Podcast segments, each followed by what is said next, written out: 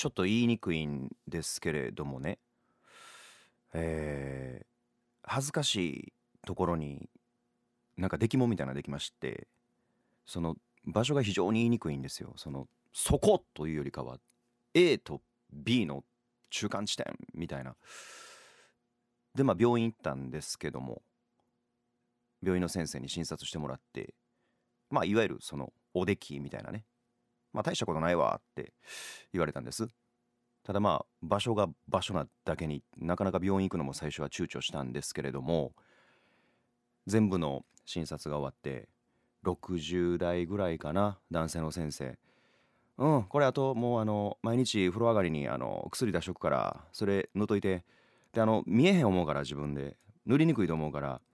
奥さんに塗ってもうたらええと思うわ。はいほなお大事にまた来月来てねって。いや奥さんとかおらんし。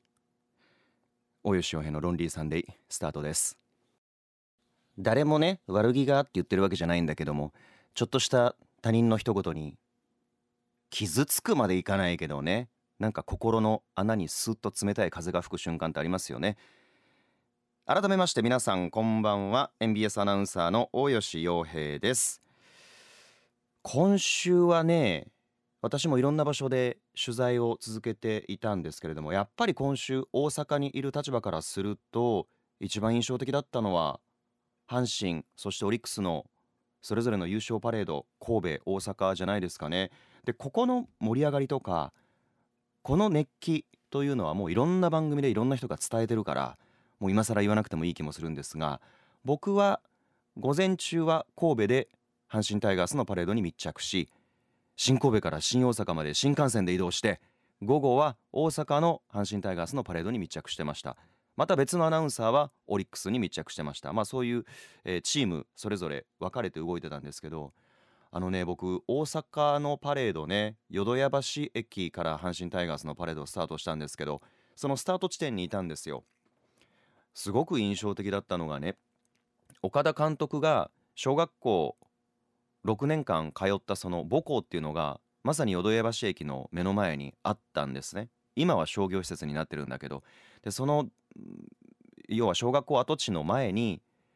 岡田監督の小学校時代の同級生たちが集まって横断幕出してたんですね。であのパレードの観覧エリアでの横断幕って禁止なんだけれどもその岡田監督の同級生に関しては岡田監督の計らいがあってちょっと認めてあげないかっていう動きがあっていいじゃないですかねそこはね、えー、同級生たちが横断幕出して小学校の時の同級生が集まってたんですね。岡田監督もパレード前のスピーチで挨拶で、えー、ここは自分が昔小学生の時に通ってた場所なんだっていう話もしてたんですけれども私がね印象的だったのはこう3台のバスで移動していくんですけど1台目のバスに監督とか近本選手とか乗ってたんですけど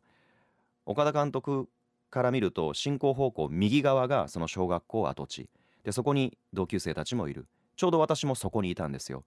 じゃあ監督もちろんね両サイドにファンが集まってからあの御堂筋のね両サイドに大勢のファンが集まってるからいろんな方向を見てみんなの声援に反応するんだけどやっぱ気になるんでしょうね。同級生たちがいるからね。絶対ねスタートしてからね最初の数十メートルは結構同級生の方ばっかり見てましたね。で何て言うのかなあのファンに「ありがとうございますありがとうございます」って言ってる時の笑顔と知り合いがいた時のちょっと照れくさそうな笑顔って表情変わるじゃないですか人って。その表情僕ずっと見てたんですよ。僕も同級生たちの近くにいたから。あだから本当に今も関係性がある仲いい同級生たちで小学校の時にそこで共に学んだメンバーが何十年経って監督が大変な偉業を成し遂げてまたそこでバスの上と地上という距離はあるんだけど会えるっていうねなんかほんと素敵なシーンを今見せていただいているなと思いながらその様子見てましたね。でね同級生の一人のお話聞くとねあのパレードの後同級生たちと少し時間を過ごしたんですって監督は。しかもそれも同級生の一人がやっているお店大阪市内のそこにみんなで行って。で聞くとね本当に毎年会ってるんですって。毎年同窓会には顔を出して。もう僕小学校の時の友達ってなかなか今の方がさ LINE があったり SNS があったりつながりやすいじゃない。だけど小学校の時の友達ってなかなかもう今連絡取れる人いないから本当に6年間濃密な思い出を共有したメンバーなんだな。だから同級生たちもね監督が嬉しそうにこうバスに乗って移動していく姿見て本当にね目を潤ませてる方々も大勢いらっしゃいましたね。そしてもう一つは私昨日大吉翔平の単独トークライブ茶屋町ヒルズ大駅釈所セカンド無事に終わりました。いやー本当にね3日ぐらい前からねあれうまくいくかな？あれ2時間持つかなって本当なんか毎日吐きそうになっててねよくえずいてたんですけど90人のお客さんが会場に来てくださいまして用意した90席完売。そして今回オンライン配信というのも行ったので関西だけじゃなくてね海外からも見てくださってる方がいたんですよね。たくさんメッセージもいただいています。兵庫県尼崎市のロンリーネームあずさん。大吉さん単独トークライブお疲れ様でした。ありがとうございました。日々いろんなことに思い悩む人生だったのですが大吉さんのエネルギッシュなエピソードやモットーの Life is a one time game という言葉を聞いて悩んでる暇があったらより人生を楽しんでやろうというパワーをもらいました。そうそう。あの僕がシラフの時でも言ってるんですが酔っ払ったら本当こればっかり言ってるらしいんですよね後輩に聞いたら「Life is a one time game やで。人生一回きりのゲームやで。落ち込んでる時間もったいないで」でも本当にそう思っててもちろんね生きてたらね落ち込むこととかねなんか明けない夜を過ごすこともみんなあるじゃないですか。だけど人生って限りがあるからこれ人生1,000年ぐらい続くんだったら3日でも1週間でも落ち込んでたっていいと思うんだけどまあ言っても人間ある程度の限りがある人生じゃないですか。そう考えてると私はもうとにかく悩んでる時間とか何か他人の目や意見を気にしている時間とかがもうもったいないと思うんですね。生き急いでるのかな？ちょっとねわかんないけど。だからもう人生一回きりのゲームだから楽しんだもん勝ちだから。うん。一日に一回努力して大笑いしよう。それを毎日繰り返して365日生きていこう。一日一回大笑いするためには努力が必要ですよ。うん。でもそうやって生きていこうと。いろいろあるけどもう悩んでる時間もったいない。こういう切り替えっていうのはどうですかっていうことをねまあ、単独トークライブこればっかり話してたわけじゃないんですけれども一つメッセージとしてお話をさせていただきました。あずさんありがとうございます。えー、他にもロンリーネームゆいなさんロンリーネーム愛知のなおさんロンリーネームあこの方はロンリーネームないけれども参加しましたよ。標準語と大阪弁を交えながらのテンポのあるお話楽しかったです。ありがとうございます。ロンリーネームトンくんえー、ロンリーネーム。この人はねロンリーネーム盛岡冷麺さん。ロンリーネームあゆみんさん。その他大勢の方からトークライブ参加しましたという嬉しいメッセージをいただきました。皆さん本当にありがとうございます。さてこの番組ではリスナーさんをロンリーさんとお呼びしてラジオネームもロンリーネームというふうに紹介していきますが皆さんの孤独にまつわるエピソードを募集しています。メールの宛先は大吉アットマーク mbs1179.com daikichi アットマーク mbs1179.com X はアットマーク大吉1179アットマーク daikichi1179 でつぶやいてください。あというかこれがだから X のアカウントだ。アットマーク大吉1179が。でハッシュタグでカタカナ論算でポストしていただくと、まあ、メッセージを送っていただいたことになります。でこれさちょっといい言ってもあのロンリーサンデー今回で3回目なんですけど、まあ、いわゆるナイターオフの期間中に始まった番組で同じタイミングで産声を上げた番組がいくつかあるわけですよ。で僕がその中でもなんか気になるのが中西正夫の「えらいすんまへん」あとミツ・マングローブさんの「賢ラジオ」通称「シコラジ」で、まあ、ミッツさんは何度か MBS ラジオでも特番をさせていただいているし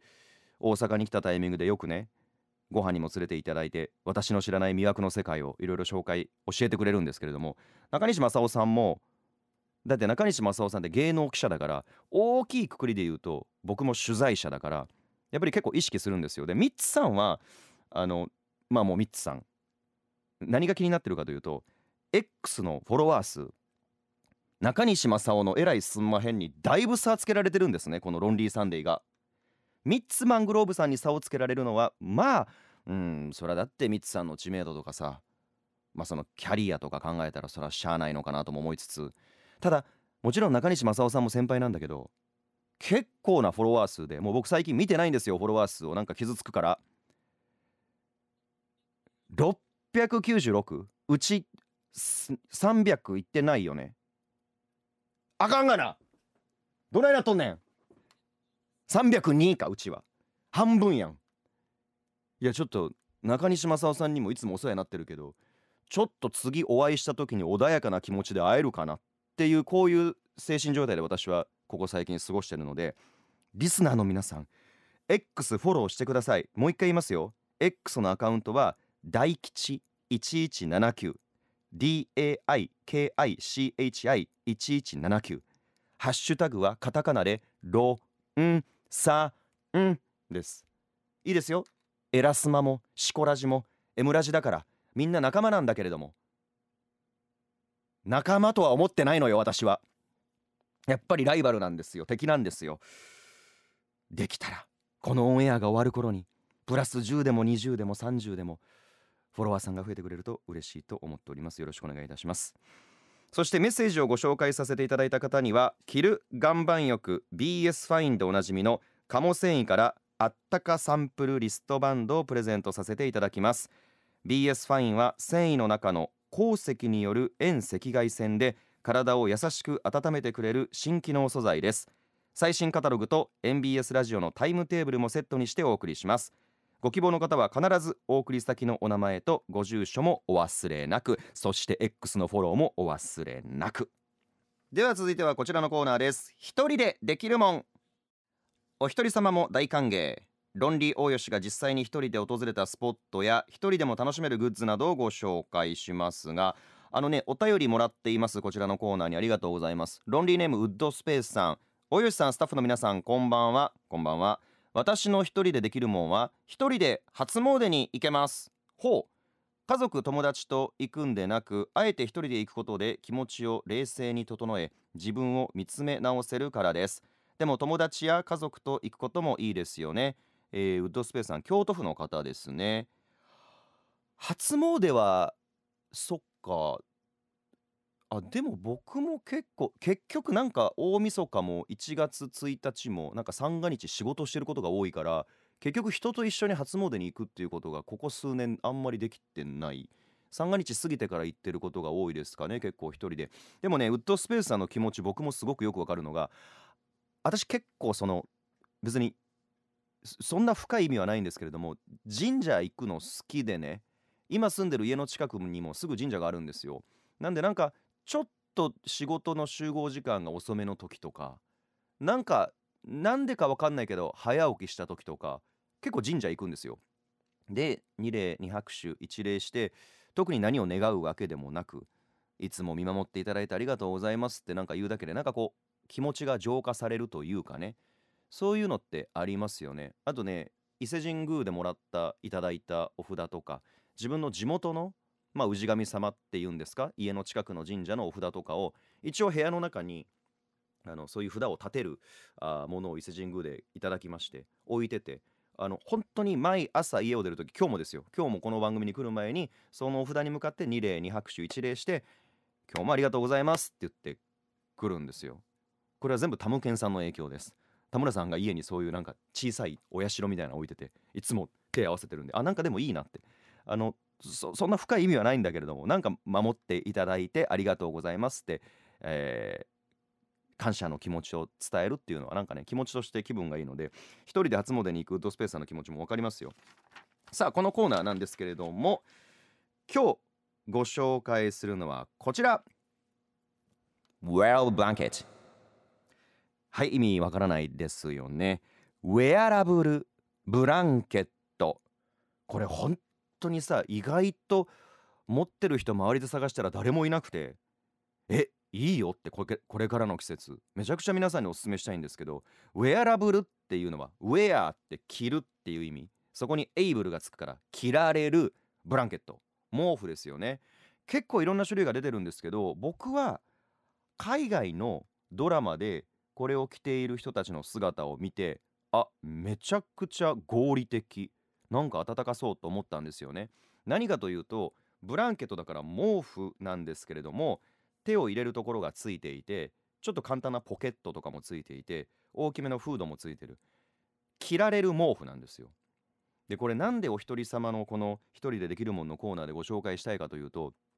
これ一人暮らしの人お分かりいただけると思うんですけど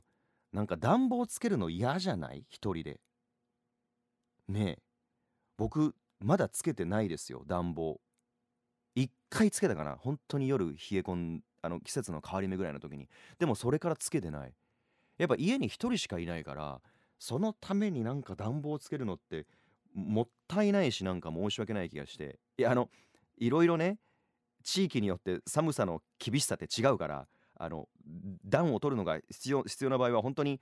躊躇せずに暖房もストーブも使ってほしいんですけど、まあ、大阪市内に住んでる自分の立場からするとしかも賃貸のマンションに住んでるから結構、まあ、そんな隙間風が吹いてくるわけでもないしね。でまあ家にお友達来た時とか例えば家族が訪れた時はエアコンつけてもいいけどなんか一人でいる時にねエアコンつけるのがどうにもこうにも性に合わなくて。だから私は冬になるとこのウェアラブルブランケットっていうのを去年ぐらいから着てるんです。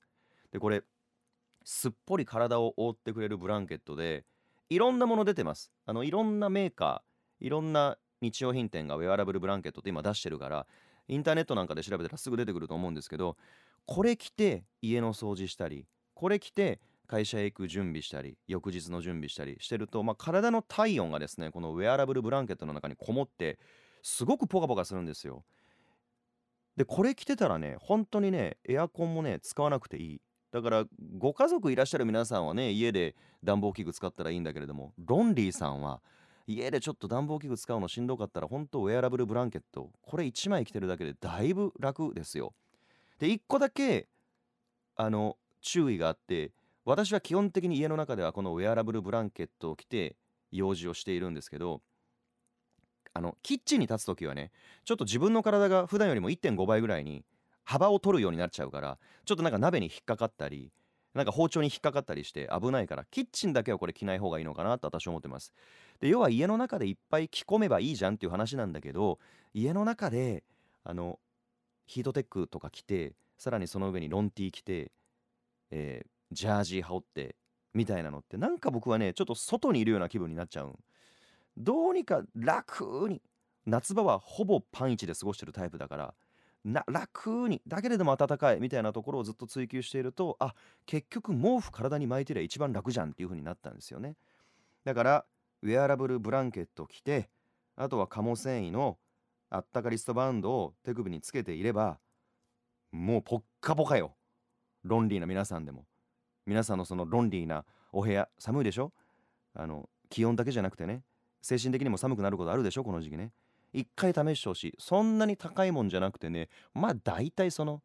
カシミヤとかねそういうの買い出したらそれはいくらでも値段は高くなっていくんだろうけどまあ3000円後半4000円ぐらいで売ってますよ。いろんなお店で。ぜひね騙されたと思ってね一回来てみてください。きっとロンリーなその気持ち紛らわせることができると思います。皆さんもぜひねお一人様のスポットであったりグッズ私はこんなものを使って冬を乗り越えてます。あのさもうすぐさもうすぐっていうかもう街がさねちょっとさロンリーさんたちにとっては酷なシーズンに入ってきたよね。もう百貨店行ったってあの商業施設行ったってもう全部今クリスマスデコレーションに変わってきたでしょ。焦るよね。いや今日阪急百貨店行ってきたんですよ。ちょっと買いたいものがあって。もうめちゃくちゃクリスマス仕様よ。阪急百貨店も。もう至る所で今ツリーも出てるしさでっかい靴下とかさ置いててさ。だから私聞きたいの。あのロンリーさんクリスマスどう過ごしてんのかなって言って。僕はね毎年クリスマスの時はもうあの戦う意志でよ。なんかこうもうクリスマスにこう歯向かう。まあ歯向かってもないか乗っかってんのかな。ちっちゃいクリスマスツリーやってね。ちっちゃいクリスマスツリーを玄関に飾って。えー、まあ楽しんでるんだけどあと KFC 買ってきてね唐揚げとか食べながら。なんかこのクリスマスシーズン一人でもこんな風にクリスマス楽しめますよ。一人でもクリスマスをこう乗り越えていますよみたいなグッズとか場所とかあればぜひねそのあたりも教えていただければと思います。一人でできるもんのコーナーでした。大吉洋平のロンリーサンデー。メールの宛先は大吉アットマーク mbs1179.com daikichi アットマーク mbs1179.com 番組公式の X と Instagram もやってます。ハッシュタグカタカナでロンさんで投稿してくださいね。さて続いてはこちら。僕が出会った奇人変人。私がアナウンサーという立場で取材でお世話になったり、えー、もしくはインタビューをさせていただいたりもしくは仕事の延長線でプライベートでお付き合いをさせていただいたり普段なかなかお近づきになれない皆さんと距離を縮めることができるのも、まあ、この仕事の一つ醍醐味かなと思うんですがそんな中でリスペクトの意味を込めてねああこの人やっぱりすげえなこの人やっぱり変わってんなぶっ飛んでんなみたいなあ鬼人変人とあえてまあタイトルはこういう言い方しておりますがあそんな人たちを紹介していこうと思っています実はこの僕が出会った鬼人変人っていうテーマは単独トークライブでも1回目も2回目も実はやっていて、えー、自分が行った単独トークライブの1回目はバラエティ番組でご一緒していたデヴィ夫人あと情報番組で何度も生放送の中で、えー、なんて言ったらいいかな難しいなやり合ったと言ったら言い過ぎですけれども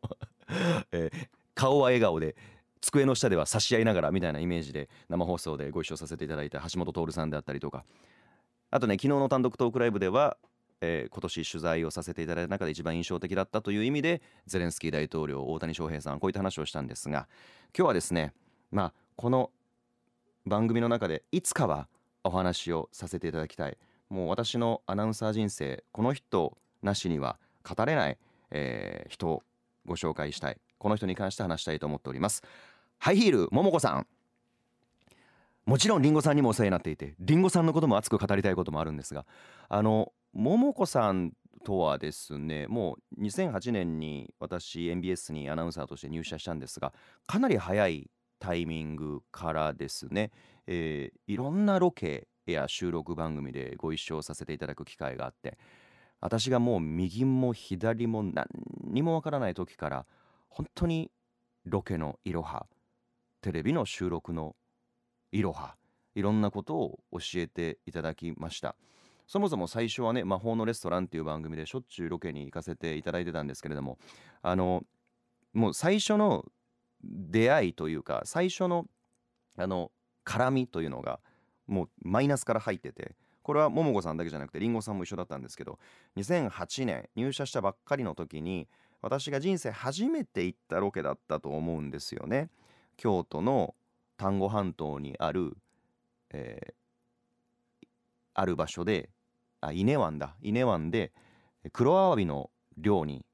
参加をさせていただくという。でそこで黒アワビを新人アナウンサーが取って、えー、リポートでお伝えしてその黒アワビをですね大阪の当時 MBS が行っていたお祭りがあってその会場に持ってきて来てくださった皆さんに振る舞うっていう、まあ、そういう一連のコーナーというか企画があったんですけど黒アワビ食べて人生初めての食リポでまあ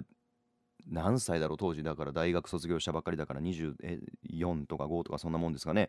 で黒アワビ食べたんですよ。めちゃくちゃ美味しいんですよ。だってそんな高級黒アワビ。しかもお刺身で食べたことないですから。でこの食感をどう伝えたらいいのかこの感じをどう言葉にしたらいいのかと思ってその高級黒アワビを、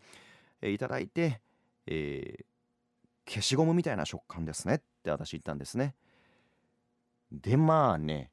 当時ねイベント会場ではね当時の山田啓二京都府知事も一緒に、えー、私の横に立ってその黒アワビのソテーだったかなそれをお祭りに来てくださった人たちに振る舞うみたいな企画だったんで山田圭司さんにもねうちの黒アワビを消しゴムなんて言った人は初めてですってねまあ怒られましてね。でしかもその時にそのその VTR を見てるのがハイヒールの桃子さんりんごさん。まだお会いしたこともない。そんな状況だったんですね。でまあその後ただねなんで僕そんなこと言ったかっていうと前日に怖いプロデューサーにその当時の番組プロデューサーに「明日人生初めての食リポなんだからその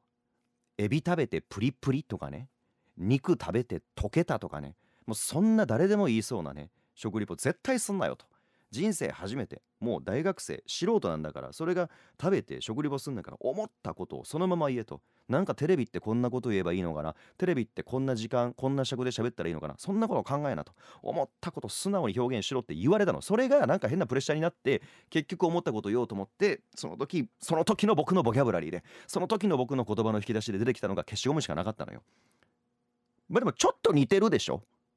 似てないか。似てないか。食べ物プラスチックで例えてダメだねやっぱりね。であのまあそれスタジオでハイヒールさん見てて絶句して1週間か2週間ぐらい経ってまだお会いしてません僕は。その時はね。ハイヒールさんの、えー、ますますハイヒール MBS ラジオたまたま家で聞いてたら亀井アナウンサーがいて何かのトークをしてた時にそんなことよりも何よりもあんたんところの新人アナウンサーあれどないなっとんねんっていう話が始まっててまだお会いしてないのにダメ出しされてる。まだお会いしてもないのに生放送で怒られてると思って当時コンセントを挿すタイプのラジカセ使ってたからね。コンセントからコンセントからラジオ抜いたの覚えてますね。まあそこが出会いなんですけれどもそこが出会いというかそこが最初の接点なんですけどハイヒール桃子さんはね本当にねアナウンサーから若手芸人からいろんな人の面倒見が良くていろんな食事会にも連れて行ってくれるんですよ。で結構名言がいくつもあって桃子さんでね僕も何度も食事に連れて行っていただくことあるんですけれどもいっつも急なんですよ。いっつも急。今日空いてる？とかもうその今日っていうのも夕方ぐらいにこの後何してる？大体例えば1ヶ月後の何月何日こんなご飯会あるけど来るとかね。え来週こんなんあるけど来るとか全然ないんです。いつもめちゃくちゃ急なんです。でもそこには桃子さんなりのその考えがあって一回聞いたことあるんですよ。そのもうちょい早く行っていただけたらもうスケジュールどうにかしてこうしてもう桃さんとのご飯会なんか絶対おもろいから行きたいんですって言ったら「いや違うねん」って。私は後輩を誘う時はもう急に誘うようにしてんねんと。えそのなんでなんですか？ってそっちの方が断りやすいやろ？って言うんですね。ん？どういうこと？って。やっぱりもう桃子さん大御所じゃないですか。まあ桃子さんもりんごさんもお二人自分たちのことを、まあ、最近おっしゃってないけど割と割とつい最近まで中堅若手というあの意味のわからない言葉で表現してらっしゃいましたけど。でももう大スターですよ。僕子供の頃からハイルーさん桃子さんもりんごさんも見てました。でももう自分たちが先輩になってキーも使われる。でそんな時に来週のこの日空いてるとかね来月のこの日空いてるって後輩どうにかその日を開けなあかんと思ってプレッシャーになるやろと。だけれども1席空いた2席空いたなんかの食事会がその時に「今日行ける?」って言うたら今日の今日で言われてんねんから断ったってええやんかっていう。いやごめんなさいこの後仕事が入っててこの後食事会があってああ全然大丈夫また行こうって。後輩に断り行きたくなかったら断れるその余地を与えるという意味で私はいつも後輩誘う時は急に誘うようにしてんねんってこの気遣いめちゃくちゃかっこいいし素敵やなって思いましたね。あのまあもちろんねいろんな後輩先輩の関係性があるから事前にスケジュールを聞いてくれてるそっちの方が嬉しいという人もいるんやろうけれどもここは桃子イズム桃さんなりのあの後輩へのこう接し方というか配慮なんやろうなと思って。でもびっくりするぐらい知り合いいるから1人聞いて無理ってなってもその後多分500人ぐらいいると思うんですよ。誘う人が、まあ、だから結局その席は埋まるんですよ。であのオープニングでね単独トークライブの中で人生1回きりのゲームだから悩んでる時間とかしんどいって思ってる時間とかもうもったいない、えー、これは実は僕はその桃子さんといつも会話をさせていただいたり桃子さんのその行動やものの見方を横で見せていただいて結構自分なりに消化して生み出した考え方なんですけどももさんはねいつもこれもねすごくわけのわからない言葉のようでめちゃくちゃわかるんですけどあのとにかく常に忙しそうにしてるんですね。仕事もバリバリやる。だけれども遊びも本気でやる。一緒にご飯食べさせていただいてても2次会でも3次会でもその会が行こうってなったら行く。夜まで僕らと同じように飲んで食べてめちゃくちゃ楽しく過ごす。僕なんか次の日例えば休みやったらもう朝なんかもう使い物にならんくなっててねもうなんか半分目開けながら朝の10時や11時に起き上がってくることあるんですけど昨日あんな時間まで一緒にどんちゃん騒ぎしてたのにパッてテレビつけたら普通に土曜日の早朝にテレビ出てたりするんですよ。すごいで例えばももさんに何か用事があってちょっとこんなんあるんですけれどももさんこの日行けますか？違うねん。今ラスベガスいてんねん。え？あんだけ週にレギュラーやっててラスベガス？プライベートで。いやじっと僕一回聞いたことあるんです。ももさんでね家でねなんかちょっと落ち着いてねソファーに座ってミルクティーでも飲みながらなんかちょっと1時間ぐらいああちょっと掃除も一段落したし疲れたなちょっとゆっくりしてよかってこうじっとしてることとかあるんですか？って言ったらないって言ってましたね。もうとにかく時間が空けばそこに何かを詰めていく。仕事遊び。でも最近はアクティブに新しい趣味も見つけられて釣り行ったりねゴルフ行ったりいろいろされてるわけですよ。そんなももさんのそのさっき僕が言った人生「Life is One Time Game に」という考え方を得るまでに至ったももさんのよう言ってる言葉というのがあの死んだら寝るって言うてるんですね。死んだら寝る。いつも言ってます。あのもう人生やっぱり限りがあるからその人生の中では全力で120%楽しまなあかんっていうのがやっぱりももさんの考え方で死んだら寝るってもう意味不明すぎるんですがでもハイヒールももこさんをめちゃくちゃこう表している言葉でもあると思うんですよね。うん、なかなか真似できることじゃないしやっぱり体力もいるしバイタリティもいるし。だから昔マツコ・デラックスさんがね桃子さんのことをあのお話になってそれが、えネットニュースになってましたけれどもマツコさんがあの東京でこんな予約の取りにくいレストランでの食事会があるって言って誘ったらわざわざその食事会のためだけに来るのよと。わざわざ東京まで。でしかもその時にちゃんと新幹線も何かのセットの割引のチケットみたいなのを買ってきてそのチケットには東京の駅弁がついてるみたいな特典があってそんなネタも一応掘り込みながら東京まで来るのよと。で最後終電間際に駅弁買わなあかん駅弁もらわなあかんって言って駅弁もらって帰っていくのよ。すごいよねっていう。ももさんとねお付き合いさせていただいてる人ならみんなわかると思います。もう手に取るようにその状況が浮かぶと思うんですが。誘われたらどこへでも行くし声をかけられたらどこへでも飛んでいく。死んだら寝る。そこから私は人生一回きりのゲーム。悩んでる時間落ち込んでる時間なんてもったいない。こういう考え方を影響を受けました、えー、またですね突然下手したら今日 LINE がこの後空いてる？って来るかもしれない。そんなスピード感で生きてるハイヒル桃子さんですけれどもまた今後ともどうぞよろしくお願いいたします。さあこんな風にですね私が仕事やプライベートでアナウンサーという立場だからこそお近づきになれた人たちの話を毎週毎週、え皆さんにご紹介していきたいと思います。来週ではないですけれどもこれまたりんごさんもね私はりんごさんと結構ね2人で飲みに行かせていただくことが多いんです。はい。うん。りんごさんともねいろいろなエピソードありますんでこれも来週ではないだけどどっかのタイミングでさせていただきたいなと思います。来週はどんな鬼人変人の話をするのでしょうか。お楽しみに。さてお便りもたくさん届いています。ロンリーさん皆さんありがとうございます。あのさちなみになんだけどあのツイッターの話さっきしたじゃないですか。ちょっと増えたみたい。一人？数人？もうちょっと増えた？やっぱりラジオを聞いてくださってるから。あ三321に増えた。321に増えた。たださオープニングでさ中西正夫の「えらいすんまへん」のツイッターが多いっていう話してしまったからさこれ中西正夫さんとミッツマングローブさんのフォロワーも増えてる可能性あるよね。もう言わんとこえらいすんまへんも賢ラジオの題材も話題も出さんとこ。今21人。だから20人ぐらいラジオを聞いてくださって増えたわけですね。ありがとうございます。ありがとうございます。ちょっとねほんやらまさおさんとヘンスマングロさんにだいぶツイッターのフォロワーで差をつけられております。同じタイミング同じ時に始まったこのナイターオフのラジオなんです。同期なんです。そういう意味で言うと今期のナイターオフという意味で言うたら。ちょっと僕もそこに追いつきたい。ラジオ機の皆様大吉1179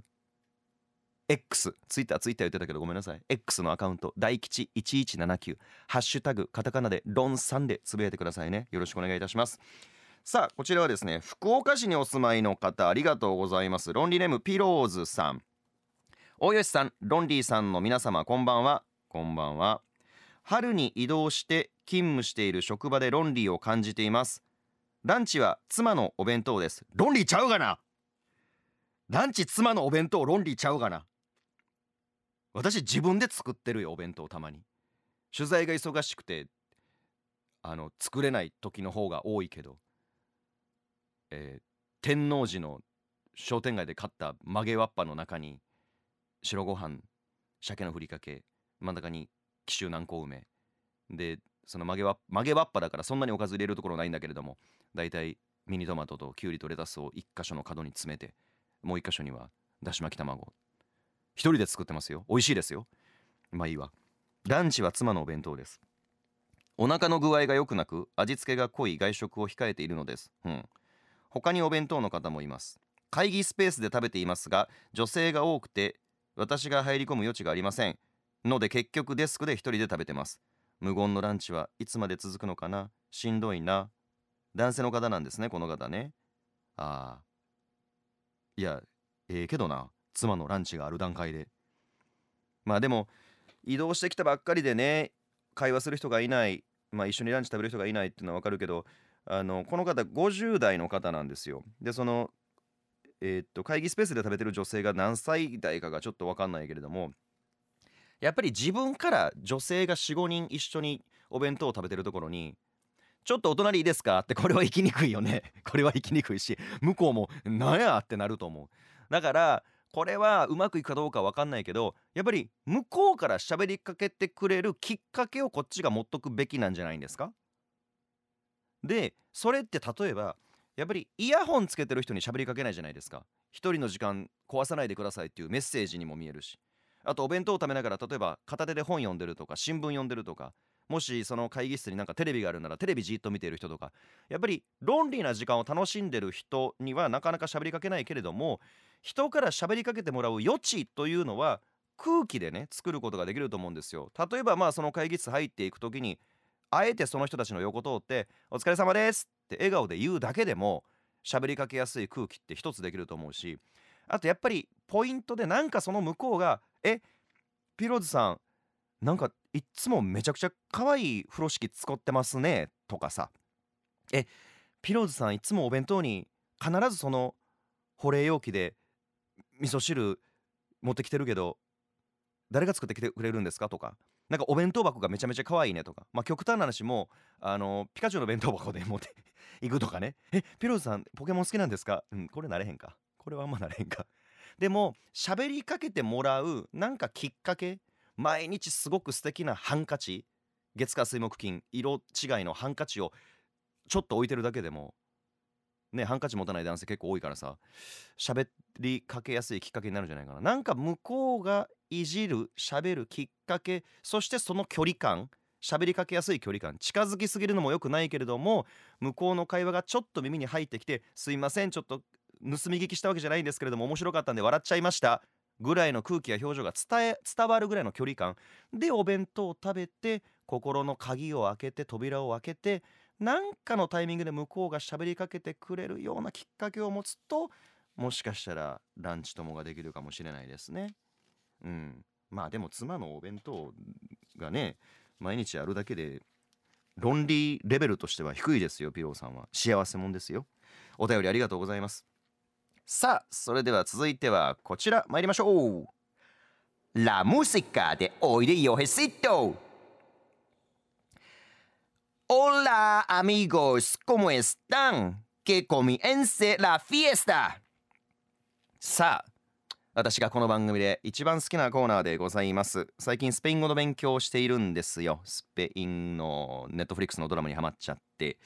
ラムスカでおいでヨヘシートっていうのはヨヘちゃんのミュージックナイトみたいな意味でございます。ここからはですね私が最近スペイン語をよく勉強しているスペイン語圏の文化にハマってるただそれだけの理由でまあやっぱり論理論理皆さんの論理エピソードばっかりご紹介してるとねちょっと皆さんもなんかこう気持ちがこう沈んでいっちゃいそうになったら嫌だなと思って。明日から月曜日平日お仕事されてる方はあまた仕事が始まるまた学校が始まるしんどいなっていう方もいらっしゃるかもしれない。ちょっとこの時間だけはね気分を上げてノリノリで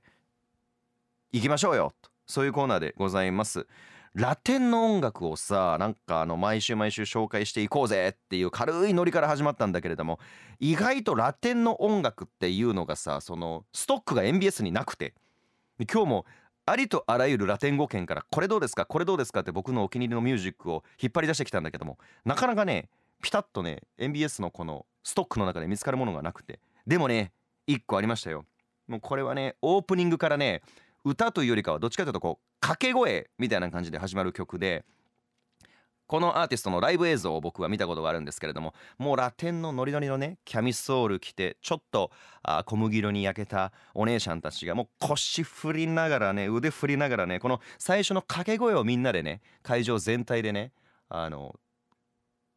楽しむんですよ。アーティストと一緒に。そのシーンがもう最高にラテンで、えー、よくってこの歌好きなんですけれどもあのどんな風にラテン語圏の人間たちはこの歌を聴いて盛り上がるのかな、まあ、やっぱり腰振って胸振ってっていう感じなんですよね。それを想像しながらぜひ聴いてください。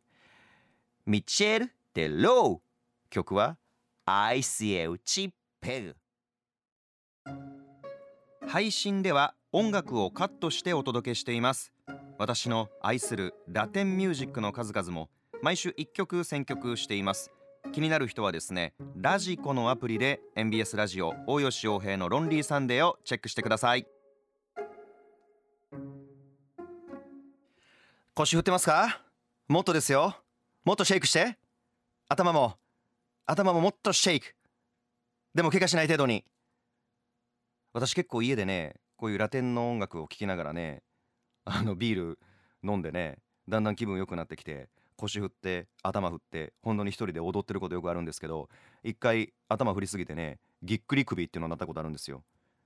気をつけてくださいね。知ってます？ぎっくり首って。ぎっくり腰ってあるじゃないですか。同じような現象が首でも起こる。通称ぎっくり首っていうらしくて。そんなそんな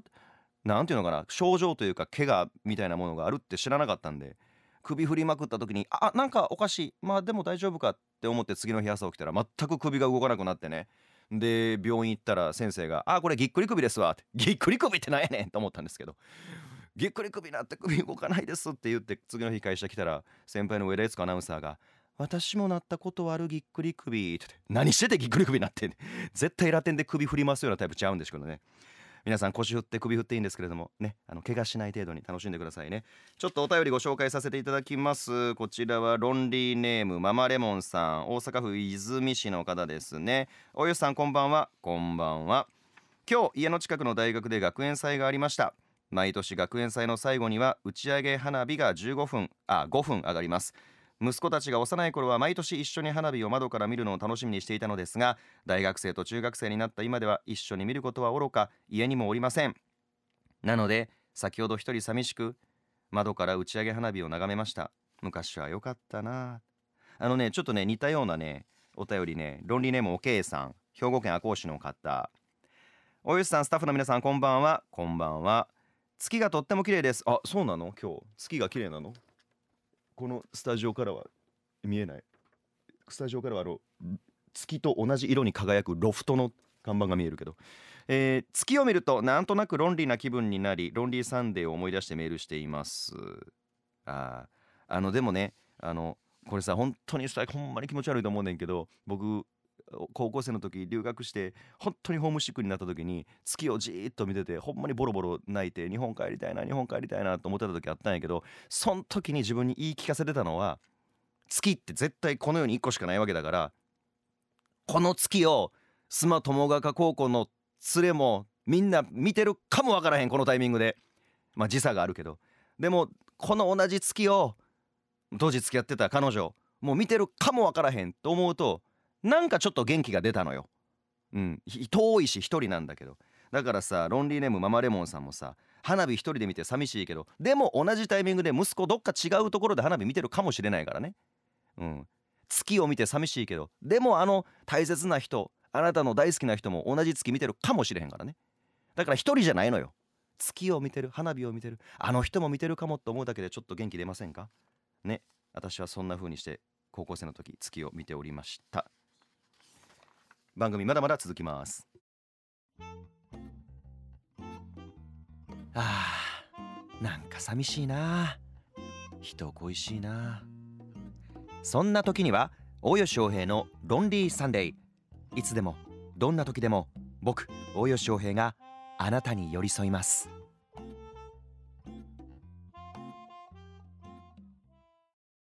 翔平の Lonely Bath Time。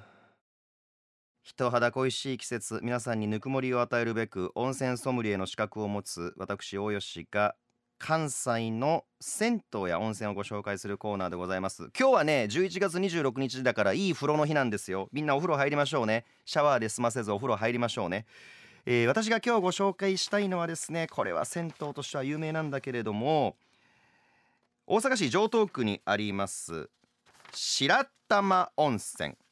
正式にはユートピア白玉温泉。昔からある銭湯なんだけど去年大リニューアルを行いまして銭湯の中にコワーキングスペースとか漫画とか読める休憩スペースができたりあとね電動キックボードの駐車スペースを設けたり歴史ある銭湯なんだけどなんかすごくカッティングエッジっていうか革新的な成長を遂げ続けている銭湯なんですよね。水風呂。これ16.5度っていう非常に低いサウナーが喜ぶ。僕あんまりサウナーとかじゃないんだけどでもサウナーが喜ぶ温度。氷が落ちてくるんですよ。定期的にその水風呂にパイプがついてて。なので水風呂が結構キーンと本当に体の芯までサウナの後に冷やしてくれる。サウナ好きには嬉しい、えー、温度に設定されてます。であとここ屋上には外気浴できるスペースがあってサウナ入って水風呂入るのもいいんだけどそれがちょっとしんどいっていう人は屋上行ってすっぱだかでね、えー、リクライニングできるチェアがあってそこで外気浴するのもよし。とにかくなんか歴史があるんだけれども挑戦をし続けている銭湯ということで僕はここがすごく好きで結構ね利用されてる方の年齢若い人が多いです。であのこの「ロンリーバスタイム」にもお便りをもらっていまして、えー、例えばこちらはですねロンリーネーブン頑固ちゃん東淀川区の方。上新庄にある新菊水温泉に行ってきました。高反復浴をして瓶コーラを飲みました。すっごく美味しくてぶっ飛びました。行ったことない。高反復浴ってなんか熱いお湯に入ってまた出て熱いお湯に入ってって繰り返すあれだよね。へえ行ってみようかな新クス温泉あと西宮のまっちゃんロンリーネーム西宮市の方ですけれども今まで入った銭湯で一番珍しいもの何が入っていましたか？湯船にレモンがたくさん浮いている銭湯に行ったことがありますといただきましたけれども。えちょっとパッと出てこないけどでもユートピア白玉温泉は確かね今日いい風呂の日はねリンゴを浮かべてる湯船があるはず。たくさんのリンゴ。うん。あのー、ユートピア白玉温泉これ520円で男性入れます。深夜1時までやってます。もしよかったらこの後興味があったら行ってみてください。さあもうエンディングとなってまいりました。ほんとあっという間だね。いつも Lonely Sunday ね。私この後お風呂に入らずシャワーだけバッて浴びて飛行機に乗って海外行きます。来週月曜日テレビではとある国からリポートしてます。日曜日には必ず戻ってきます。テレビでの海外リポートそして来週日曜日のロンリーサンデーもぜひ皆さん聞いてくださいね。どこの国に行くかは月曜日の4ちゃんテレビ見てください。では皆さんまた来週。